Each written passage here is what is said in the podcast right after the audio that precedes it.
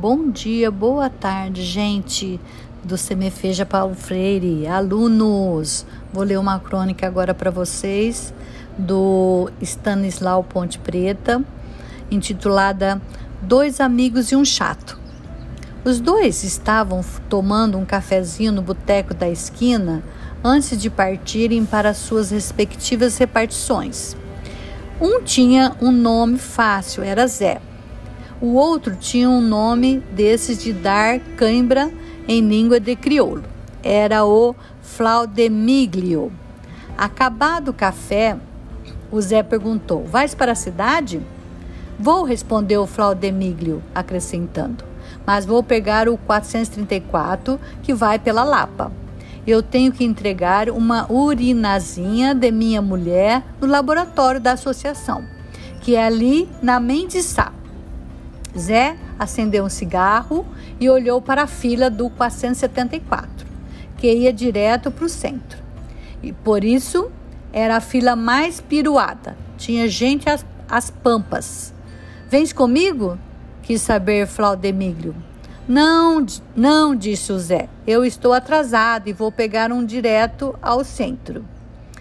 Então tá, concordou Flaudemíglio, olhando para a outra esquina vendo que já vinha o que passava pela Lapa. Sheila, vem o meu! E correu para o ponto de parada, fazendo sinal para o ônibus parar. Foi aí que, segurando o guarda-chuva, um embrulho e mais o vidrozinho da urinazinha, como ele carinhosamente chamava o material recolhido pela mulher na véspera para o exame de laboratório. Foi aí que Flaudemíglio se atrapalhou e deixou cair algo no chão. O motorista, com aquela delicadeza peculiar à classe, já ia botando o carro em movimento, não dando tempo ao passageiro para apanhar o que caíra. Flaudemíglio só teve tempo de berrar para o amigo: Zé, caiu a minha carteira de identidade. Apanha e me entrega logo mais. O 434 seguiu e Zé atravessou a rua para apanhar a carteira do outro. Já estava chegando perto quando um cidadão magrelo e antipático, e ainda por cima com o sorriso de Juraci Magalhães, apanhou a carteira de Flaudemílio. Por favor, cavalheiro, esta é a carteira de um amigo meu, disse o Zé, estendendo a mão. Mas o que tinha sorriso de Juraci não entregou.